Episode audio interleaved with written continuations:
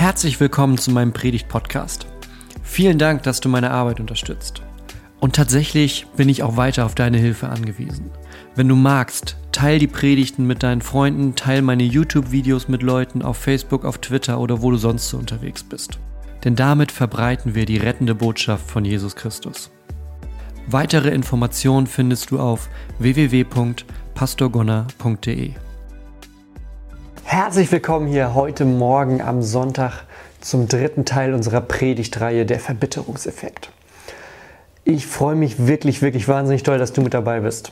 Es ist eine Zeit, die anders ist, aber es ist eine Zeit, in der wir extrem viel lernen können. Und für mich persönlich waren diese letzten beiden und auch heute diese dritte Predigt eine, wirklich nochmal ein Lerneffekt, eine besondere Zeit auch. Du hast ja vielleicht mitgekriegt, ich habe den ersten Teil gepredigt, Tobi den zweiten und ich heute wieder den dritten.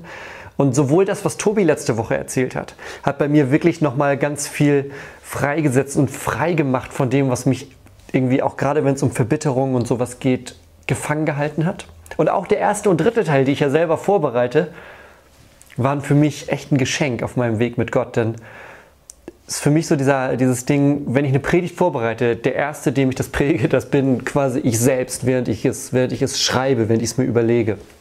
Von daher ich freue mich, dass du heute für den dritten Teil dabei bist. Ich hoffe und bete, dass du auch dadurch gesegnet wurdest durch die Arbeit, die wir hier machen in unseren kleinen Wohnzimmergottesdiensten. Und jetzt kommen wir zum, ja, zum vorerst mal Ziel unserer kleinen Reise, denn wir haben eine Reise hinter uns. Hat angefangen mit so den kleinen Dingen, die uns immer wieder angreifen, die uns immer wieder hineinziehen in so einen Moment der Verbitterung. Dann haben wir letzte Woche gehört, was es mit Vergeben und Vergessen auf sich hat. Wie, wie gehört das zusammen in unserem menschlichen Empfinden? Wie gehört das aber auch zusammen, wenn Gott auf uns schaut? Und heute kommen wir zu einem Punkt, nämlich dazu, Vergebung anzunehmen, Vergebung, die wir von Gott bekommen, anzunehmen und auch, und das ist etwas, was uns Menschen manchmal gar nicht so einfach fällt, uns selbst zu vergeben. Darum soll es heute gehen. Also, lass mich ein kurzes Gebet sprechen. Gott, ich danke dir für diese Predigtreihe, die wir hier machen dürfen. Ich danke dir für die Menschen, die zuhören, die dabei sind und die hoffentlich dadurch merken, wie sie in ihrem Leben, in ihrem Weg mit dir gestärkt werden. Nimm das, was heute passiert, und schreib es in unsere Herzen. Lass dein Wort in unserer Seele mächtig sein. Im Namen Jesu. Amen. Mit der Erinnerung ist das ja so eine Sache. Ne? Die Erinnerung ist etwas, was in uns irgendwie da ist, unterbewusst, was aber dann immer an bestimmten Punkten wieder nach oben kommt. Und man erinnert sich ja manchmal an die schönen Dinge. Super, ne? super. Manchmal erinnern wir uns aber auch an die Dinge in unserem Leben, die nicht gut gelaufen sind worüber habe ich nachgedacht, was vielleicht nicht gut war, weil ich wütend auf jemanden war? Wo habe ich Dinge getan, die ich nicht hätte tun sollen? Ich erinnere mich dran. Wo habe ich etwas gesagt oder auch etwas nicht gesagt oder nicht getan, was in dem Moment notwendig gewesen wäre? Und es sind alles Dinge, die, selbst wenn die schon lange zurückliegen in unserer Erinnerung, immer wieder nach oben an die Oberfläche kommen können. Und das hat einen Effekt. Das hat nämlich den Effekt, dass wir uns schuldig fühlen bei diesen Dingen. Das sind nicht Emotionen, nicht Erinnerungen, die einfach nur sozusagen einfach da sind, weder positiv noch negativ, sondern einfach neutral da wären, sondern wenn das negative Dinge sind, an die wir uns erinnern, dann ist das häufig mit Schuld verbunden. Dass wir ein, ein Schuldgefühl haben, dass wir uns vielleicht auch schämen für etwas, was wir eben gesagt haben oder nicht gesagt haben und dass wir das nicht so richtig loslassen können. Es gibt eine ganze Reihe von Beispielen, die das illustriert. Zum Beispiel denkst du an dein Leben zurück, an eine Zeit, in der du viel getrunken hast, viel Alkohol getrunken hast und dann Dinge getan oder gesagt hast, die du nicht zurücknehmen kannst. Vielleicht hast du immer zu viel gearbeitet und schaust dann irgendwann zurück und denkst, Mensch, hätte ich in der Zeit mehr für meine Familie da sein können. Ich meine, ich hätte es können, aber ich habe es nicht getan. Ich habe lieber gearbeitet. Ich hatte damals den Eindruck, dass das ist das, was jetzt dran ist. Und wenn ich jetzt zurückschaue, dann ärgere ich mich darüber, dann tut mir das leid. Vielleicht gab es eine Zeit, wo du dich in deiner Ehe unglücklich gefühlt hast und hast mit dem Gedanken gespielt, dich umzuschauen nach was anderem. Hast gedacht, naja, wir haben uns zwar geschworen, dass wir immer beieinander bleiben werden, bis dass der Tod uns scheidet, aber irgendwie ist das gerade anders. Und du denkst daran jetzt zurück, vielleicht aus einem Blickwinkel, der, der wieder positiver ist und denkst, ich schäme mich dafür, dass ich das gedacht habe. Es gibt ganz viele verschiedene Momente, wo wir im Rückblick auf etwas schauen, was uns dann nicht loslässt. Wo wir zurückblicken und denken, wäre das bloß nicht gewesen. Denn das Ding ist, diese Schuldgefühle, die verschwinden nicht einfach. Das ist das Fiese daran. So ein Schuldgefühl verschwindet nicht einfach. Und ich möchte jetzt in einem ersten Schritt einmal über dieses Schuldgefühl, das ist ja auch so ein spannendes deutsches Wort, was wir wieder haben, ne? über dieses Schuldgefühl reden. Denn Schuldgefühl ist nicht gleich Schuldgefühl. Da gibt es verschiedene Dinge. Es gibt nämlich auf der einen Seite die falsche Schuld, die auch ein falsches Schuldgefühl auslöst. Das ist ein, ein Schuldgefühl, also etwas, was du mit dir rumträgst, ja, was du eigentlich gar nicht mit dir rumtragen solltest. Und das macht das Gefühl ja nicht weg, ne? das hast du vielleicht mitgekriegt. Gefühle, auch wenn die nicht wahr sind, tun etwas in uns. Und genauso kann ein falsches Schuldgefühl dafür sorgen, dass du ein Schuldgefühl bei dir hast, was du streng genommen gar nicht mit dir rumtragen solltest. Vielleicht haben sich, als du ein Kind warst, deine Eltern scheiden lassen und du denkst, hätte ich doch damals mehr gemacht. Manchmal ist es auch unbewusst, dass du denkst, meine Eltern haben sich scheiden lassen. Hat das vielleicht auch mit mir zu tun gehabt? Vielleicht wurdest du, bist, du, bist du Opfer von sexuellem Missbrauch geworden und denkst, vielleicht habe ich ja einen klitzekleinen Anteil daran, dass das so passiert ist. Vielleicht gibt es auch einfach eine Situation, die immer wieder bei dir in Gedanken hochkommt und du verbindest das ganz eng mit dir. Dann sind das aber alles Punkte, die falsche Schuld sind. Du bist weder schuld daran, dass deine Eltern sich haben scheiden lassen, noch bist du schuld daran an, einer, an einem sexuellen Missbrauch. Das ist eine falsche Schuld und das ist das Gemeine an diesem Schuldgefühl. Es können Schuldgefühle da sein, die nichts mit der Realität zu tun haben. Und diese falschen Schuldgefühle, die sind immer schlecht, die sind immer zerstörerisch und die sind gefährlich. Das sind Lügen. Die sollen nicht Teil von unserem Leben sein. Das ist die erste Kategorie von Schuld, die erste Kategorie von Schuldgefühl. Etwas, was falsch ist und nicht in unser Leben gehört. Und wir hören nachher, wie wir uns davon frei machen können, wie wir davon befreit werden können. Das ist der eine Komplex, die Schuld, die eigentlich gar nicht da sein sollte. Der zweite, Gruppe, der zweite Komplex, die zweite Gruppe, das ist, wenn Schuld ein Geschenk ist. Schuld als Geschenk. Vielleicht hast du da schon mal drüber nachgedacht, wahrscheinlich aber auch nicht, weil normalerweise sehen wir Schuld negativ. Schuld kann aber auch ein Geschenk sein für uns. Und zwar immer dann, wenn das Schuld ist, die uns wieder näher zu Gott zieht.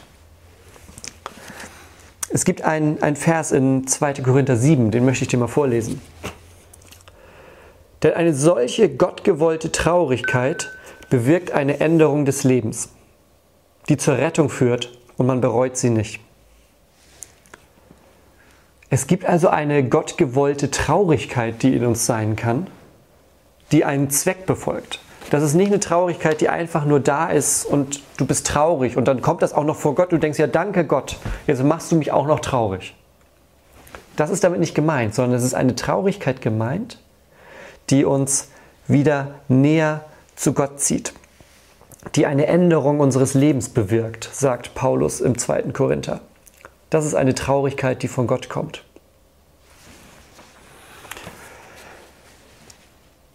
Theologisch nennen wir das auch manchmal dieser Moment, in dem wir überführt werden. Kennst du vielleicht eher aus dem Krimi das Wort, ne? wenn der Täter, wenn der, wenn der Verbrecher, der Mörder überführt wird, weil die Beweise erdrückend sind und es ist klar, jetzt haben wir ihn. und diese Traurigkeit, die sorgt in gewisser Weise genau dafür. Das ist der Moment, wo du sagst, ich habe einen Fehler gemacht. Ich habe etwas getan, was nicht richtig war. Und das ist eine hilfreiche Traurigkeit. Ja? Das ist ein Schuldgefühl, eine Traurigkeit, die dazu führt, dass du etwas eingestehst in deinem Leben. Dass du einen Fehler eingestehst. Und was passiert dann? Diese Traurigkeit von Gott gegeben, die nimmt uns von einem falschen Weg runter. Stell dir das so vor. Wenn du auf diesem Weg der Schuld bleibst, auf diesem Weg, der weiter geradeaus geht, dann führt dieser Weg aber auch immer weiter weg von einem heilen, von einem gesunden Leben, von einem Leben mit Gott, von einem Leben in Frieden mit den Menschen um dich herum, von einem Leben mit Nächstenliebe. Sondern es geht in die andere Richtung. Dieses Schuldgefühl, diese von Gott gegebene Traurigkeit, wie Paulus sagt, kann aber dazu führen, dass dein Leben sich ändert. Dass du von diesem Weg runterkommst, von diesem Weg runtergenommen wirst und wieder auf den richtigen Weg gesetzt wirst. Paulus sagt, das, das bewirkt eine Veränderung unseres Lebens. Das ist eine Lebensveränderung, eine Verhaltensveränderung. Wie kann das aussehen? Vielleicht suchst du die Person, der du wehgetan hast und entschuldigst dich. Das sorgt dann für Heilung da, wo Schmerz entstanden ist. Und das sorgt für Freiheit. Das sorgt dafür, dass beide das verarbeiten können, was passiert ist. Ich möchte das mit zwei Leuten aus der Bibel illustrieren. Das ist ein, das ist ein Kracherbeispiel. Das ist wirklich ein Beispiel, wo du sagst, okay, jetzt sind wir auf einem Level angekommen von ich hab's verbockt. Das ist schon Königsklasse. Also, Petrus. Petrus kennst du vielleicht aus der Bibel. Petrus war so einer der besten Buddies von Jesus. Die beiden sind miteinander rumgezogen. Das war einer der ersten, die dabei waren. Von Anfang an, wo Jesus unterwegs war, war Petrus auch mit dabei. Die beiden waren so. Die haben sich richtig gut verstanden. Und Petrus, der hatte viele gute Eigenschaften. Ja? Wenn du in der Bibel blätterst, dann siehst du Momente, wo Petrus, also sagen wir mal, der ist nicht von schlechten Eltern. Der kann einiges, der bringt einiges mit. Und der liebt Jesus. Sagt er auch immer wieder, kommt auch immer wieder durch. Dieser Petrus, der liebt Jesus. Er sagt, dieser Jesus, dem vertraue ich, mit dem ziehe ich umher, dem vertraue ich mit meinem Leben. Das ist der Typ, an den hängen wir uns. Der berichtet uns von Gott, der zeigt uns Gott ganz neu. Ja? Die beiden sind beste Buddies. Und so ein bisschen hat Petrus auch da manchmal, glaube ich, damit angegeben. Ne? So Bro-Hacke-mäßig. Äh, Jesus, mein Dude. Und nun kommt der Tag, da Jesus verhaftet wird. Jesus wird verhaftet. Was macht Petrus? Ja, der, der beste Freund, der Kollege, der immer an seiner Seite war, der durch alles bisher mit ihm durchgegangen ist. Jesus wird verhaftet. Was macht Petrus? Der duckt sich weg. Der duckt sich weg. Der verschwindet ganz schnell aus dem Fokus. Hat mich keiner gesehen? Ich bin weg. Und natürlich haben die Leute ihn gesehen. So ist das im Leben. Ja, du, man verschwindet nicht einfach von der Bildfläche, auch Petrus nicht. Er duckt sich weg, aber natürlich kommen gleich Leute und sagen: hey, Moment mal, hey, der Typ, den kennen wir. Ich lese mal ein Stück vor aus dem Lukas-Evangelium 22. Etwa eine Stunde später, da behauptete ein anderer, also der Petrus, der wurde schon, wurde schon zweimal erwischt, als er da sich wegduckt. Ne? Und ein kleines Mädchen sagt, hey, Moment mal, den kenne ich. So, und etwa eine Stunde später behauptet ein anderer, Ganz bestimmt gehört er zu denen. Er kommt doch aus Galiläa. Aber Petrus stritt es wieder ab. Mensch, ich weiß doch überhaupt nicht, wovon du sprichst. Im selben Moment, während er noch redete, krähte ein Hahn. Und dann, jetzt kommt dieser Moment, ja, so ein Schuldmoment, kann man das vielleicht sogar nennen. Der Herr drehte sich um, also der Herr ist Jesus, der Herr drehte sich um und blickte Petrus an. Da erinnerte sich Petrus an das, was Jesus zu ihm gesagt hatte noch bevor heute der Hahn kräht, wirst du dreimal abstreiten, mich zu kennen. Und Petrus lief hinaus und weinte heftig. Was ist wohl in Petrus vorgegangen? Tag zuvor hat er noch gesagt, Jesus, ey, selbst wenn es hart auf hart kommt, ich lasse dich nicht alleine. Ich bin immer an deiner Seite. Egal was kommt, ich bin bei dir. Auf mich, auf mich kannst du dich verlassen, hat er gesagt. Jesus wird festgenommen, knapp 24 Stunden später. Die Leute sagen, Moment mal, Petrus, den Typen kenne ich, der war immer mit Jesus unterwegs. Und Petrus? Keine Ahnung, wovon ihr sprecht. Ich kenne den nicht. Ich kenne den nicht. Und dann dieser Moment. Er sagt zum dritten Mal, ich kenne den nicht. Und Jesus dreht sich zu ihm um, blickt ihm in die Augen. Und Petrus erinnert sich, dass Jesus gesagt hat, bevor der Hahn kräht, also bevor es morgen wird, wirst du mich dreimal verraten haben. Und Petrus lief hinaus und weinte heftig.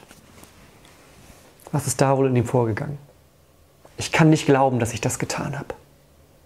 Ich kann, ich kann nicht glauben, dass ich das gesagt habe, dass ich das sogar mehrfach, ja, ich habe mehrfach geleugnet, ihn zu kennen. Ich habe nicht das Richtige getan. Ich komme nicht drüber hinweg. Und was macht sich dann breit in so einem Moment? Was macht sich da in Petrus breit? Das ist nicht nur Schuld, das ist Scham. Und Scham und Schuld sind zwei Dinge, die in unserer heutigen Gesellschaft, in unserer heutigen Kultur gut gesehen, gut auseinandergehalten werden müssen, weil das nämlich zwei unterschiedliche Dinge sind. Und das sehen wir hier bei Petrus. Denn wenn Scham kommt, wenn Scham sich ausbreitet, Petrus, ja, der schämt sich. Der sieht, wie Jesus ihn anguckt, dann dreht er sich, duckt er sich ein letztes Mal weg, läuft hinaus, sagt die Bibel. Er geht nicht einfach, also er duckt sich und geht, sondern er sieht, wie Jesus ihn anschaut, nachdem er gesagt hat, ich habe keine Ahnung, wer das ist. Jesus schaut ihn an und Petrus läuft weg und weint heftig, weint bitterlich, alles bricht aus ihm raus. Denn in genau diesem Moment, wo das passiert, da hat der Teufel ihn da, wo er ihn haben will. Scham ist der Spielplatz des Teufels. Da tobt er sich so richtig aus. Da legt er richtig los. Karussell, Wippe, Schaukeln, Geschrei, Party.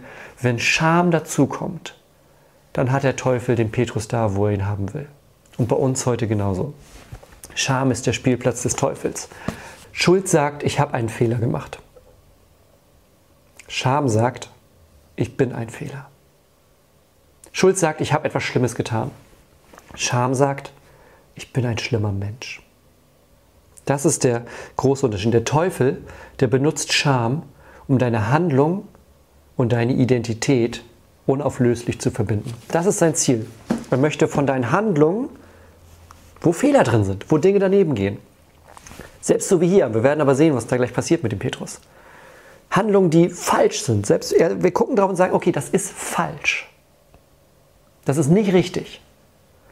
Aber es bedeutet noch nicht automatisch, dass das dein Charakter ausmacht, dass das deine Identität bedeutet. Aber wenn Scham dazu kommt, passiert genau das. Schuld sagt, ich habe einen Fehler gemacht, Scham sagt, ich bin ein Fehler.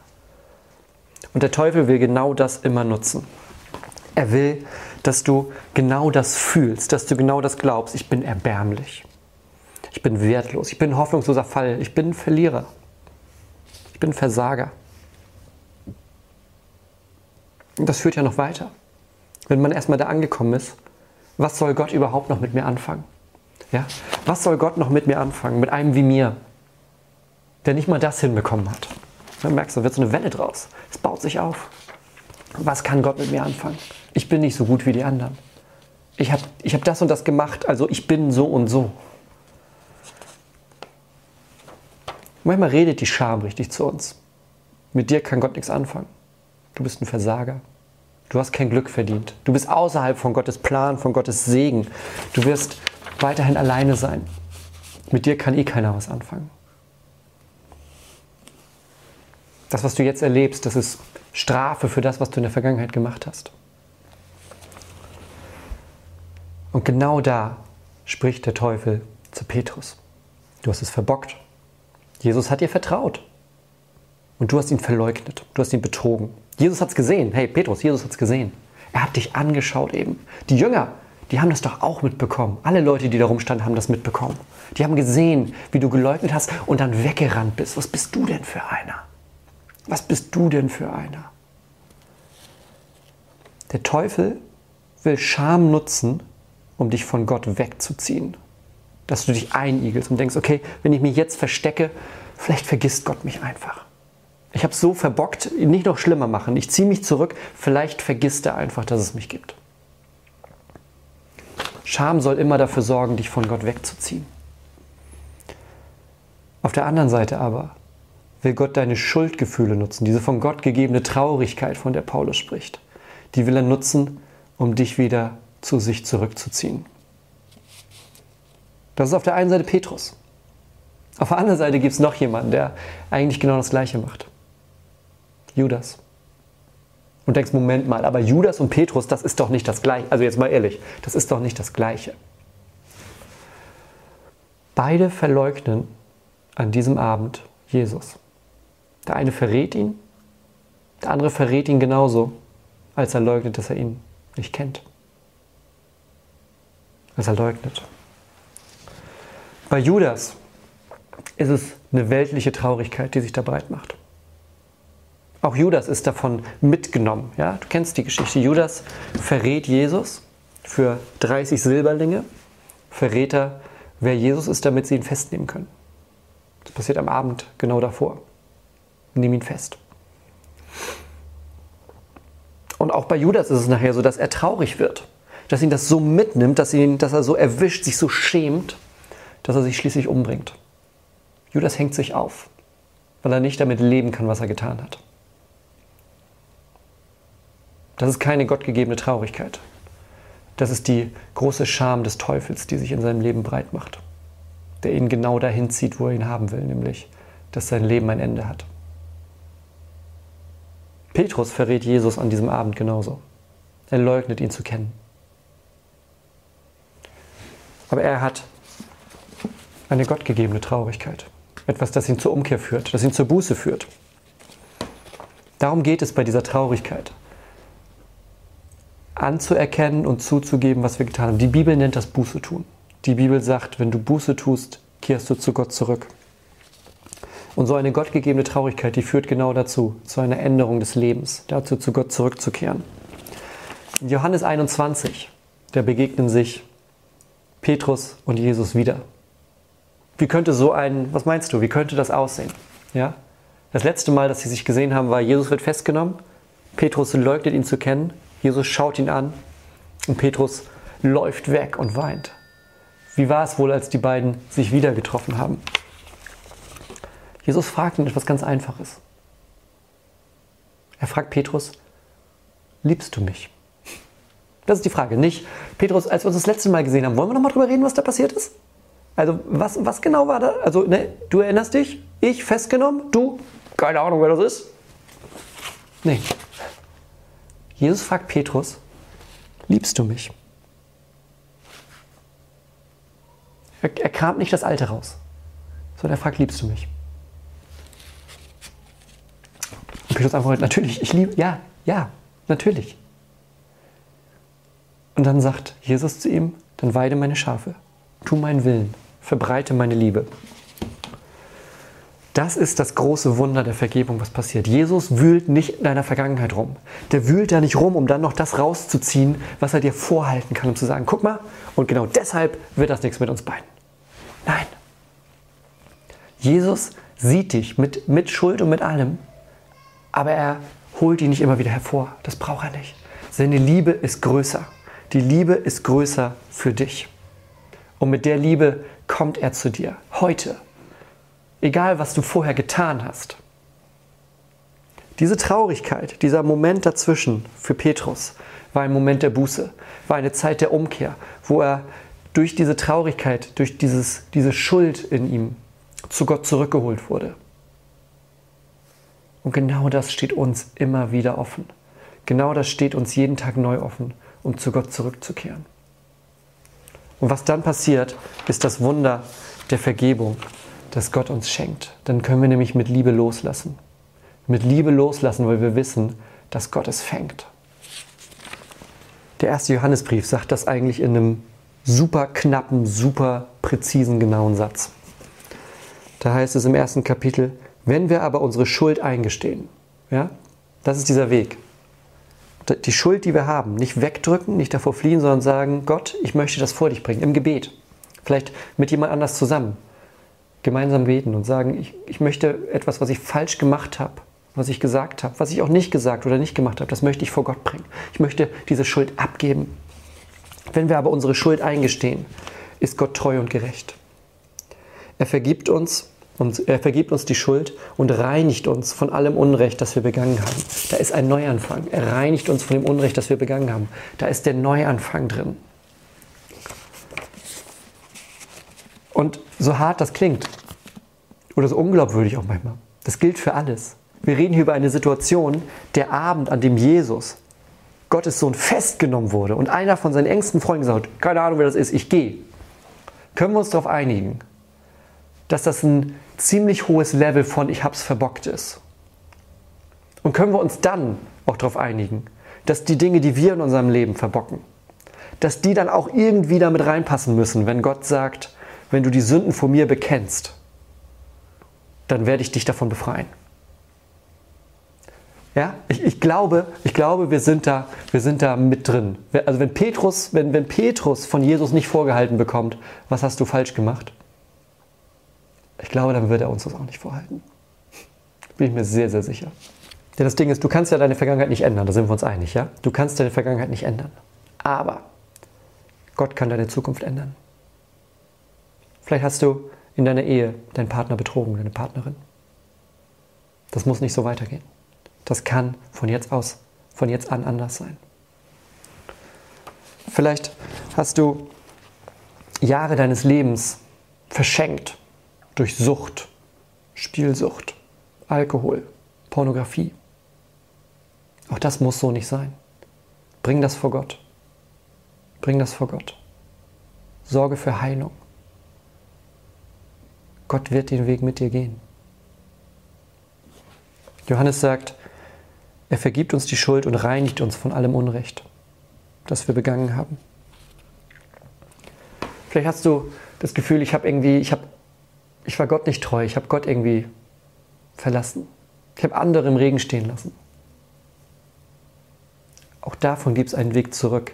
Denn wenn du das in dir fühlst gerade, dann sind das, ist es eine von Gott gegebene Traurigkeit, eine Gott geschenkte Traurigkeit, die den einzigen Sinn und Zweck hat, dich zurückzuholen zu ihm.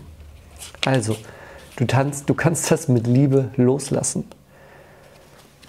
Lass das mit Liebe los. Und nächstes Mal, wenn der Teufel meint, dich erinnern zu müssen, was da alles schiefgelaufen ist und dass das eigentlich so ist, weil du ein Verlierer, weil du ein Versager bist, ja, der erinnere dich an eine Sache.